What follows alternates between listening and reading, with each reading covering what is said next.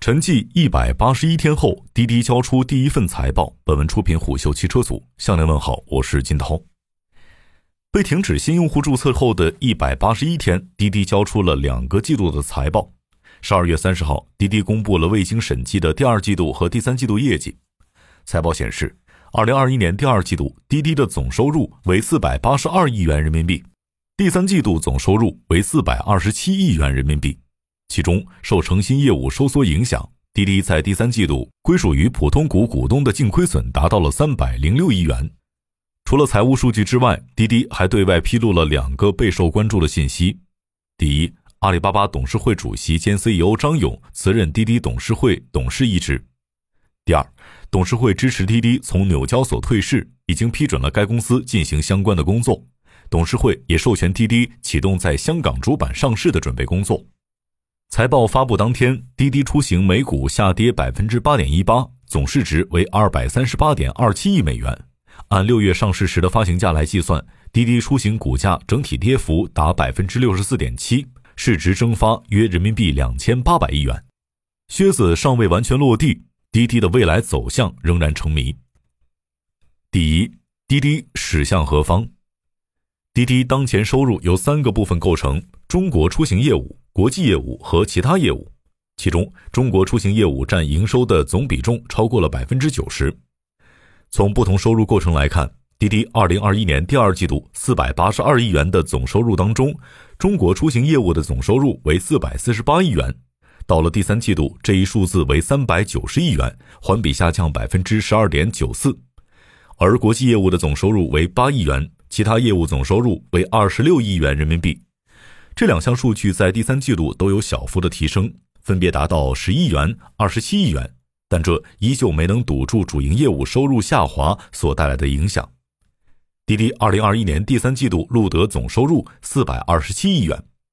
这其中第三季度滴滴中国出行业务出现了亏损，而在二零一九年、二零二零年、二零二一年前两个季度。滴滴中国出行业务在非通用会计准则口径下调整息税摊销前利润都是正的，可见在七月停止新用户注册、多款 APP 被下架等事件发生之后，滴滴主营业务已经受到了影响。在第三季度的亏损当中，滴滴出行方面还强调，主要受对诚心投资的公允价值变动影响，滴滴在第三季度确认了二百零八亿元的净投资亏损，受此影响。滴滴二零二一年第三季度归属于普通股股东的净亏损为三百零六亿元。实际上，诚心优选所在的社区团购领域与网约车行业处境大体相同。二零二一年，围绕社区电商业务的监管力度不断加强。在第三季度，同城生活申请破产，十享会宣布告别纯社区电商模式，诚心优选连续撤城。这些现象背后的本质变化是。那个一味追求粗放式价格战的社区电商江湖一去不返了。在国际市场，滴滴的老对手 Uber 已经从打车平台逐渐转变为了外卖平台。据 Uber 发布的2021年第三季度财报显示，第三季度 Uber 的总预订量达到了231.1亿美元的历史新高，其中移动出行业务总预订量为99亿美元，外卖及配送总预订量为128亿美元。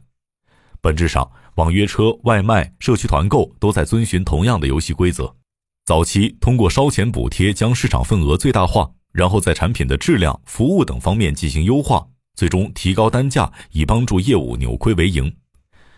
对于命途多舛的滴滴来说，与其把人力、物力、财力耗费在其他互联网巨头占据头部位置的新战场上，不如更聚焦于老本行打车业务的产品和技术迭代。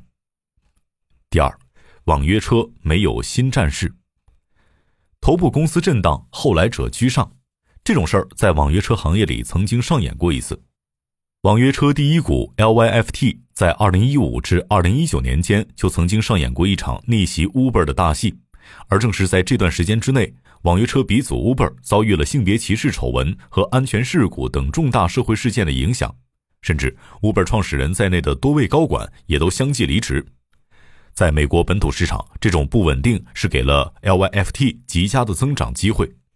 二零一五年，LYFT 市场份额仅为百分之七点七。从二零一六年开始，LYFT 抓住了 Uber 的内忧外困，通过补贴、技术创新等手段，迅速提升了自己的口碑。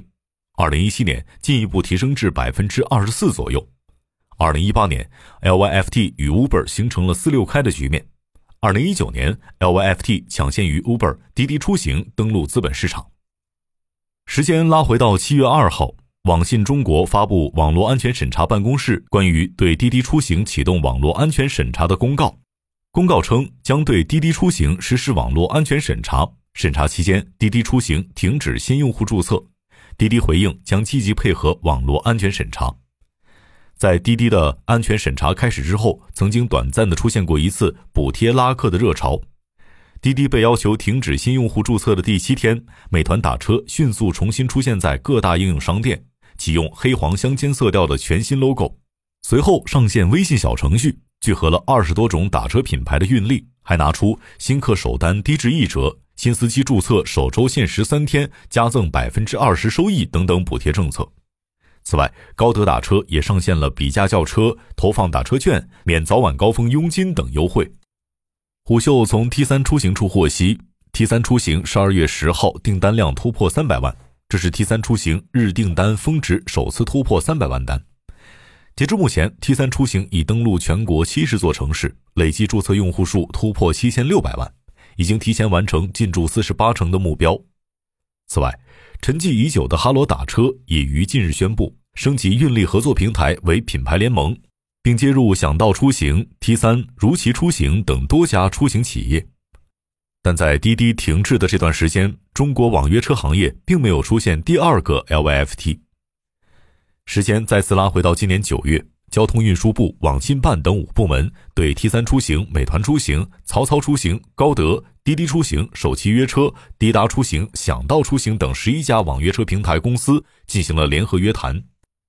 约谈指出，部分平台公司通过多种营销手段恶性竞争，并招募或诱导未取得许可的驾驶员和车辆代车加盟，开展非法营运，扰乱公平竞争市场秩序。影响行业安全稳定，损害司乘人员合法权益。在监管力度加大的背后，网约车行业正在经历一场新三化的转变：合规化、低碳化、自动化。首先，三证合一是合法合规运营网约车的基础。具体来说，就是平台、车辆、驾驶员都要获得相应的许可，才属于合法合规的经营，即网络预约出租汽车经营许可证、网络预约出租汽车驾驶员证。网络预约出租汽车运输证三证合一。据网约车监管信息交互平台最新发布的十一月份网约车行业运行基本情况数据显示，截至二零二一年十一月三十号，全国共有二百五十五家网约车平台公司取得网约车平台经营许可，环比增加四家。各地共发放网约车驾驶员证三百八十六点四万本，车辆运输证一百四十九点九万本。环比分别增长百分之二点九、百分之三点零，而在合规压力之下，很多平台开始把运力增量重心放到出租车身上，以扩充其平台合规运力。其次是低碳化的大趋势。据乘联会数据显示，在巡游出租车和网约车市场上，二零二一年传统燃油车总占比为百分之四十一点八，在非限行限购城市占比达到了百分之五十五点四。现行城市燃油车占比达到了百分之四十四点三，而根据二零一八年国务院提出打赢蓝天保卫战三年行动计划的显示，要加快推进城市建成区新增和更新的出租车使用新能源汽车，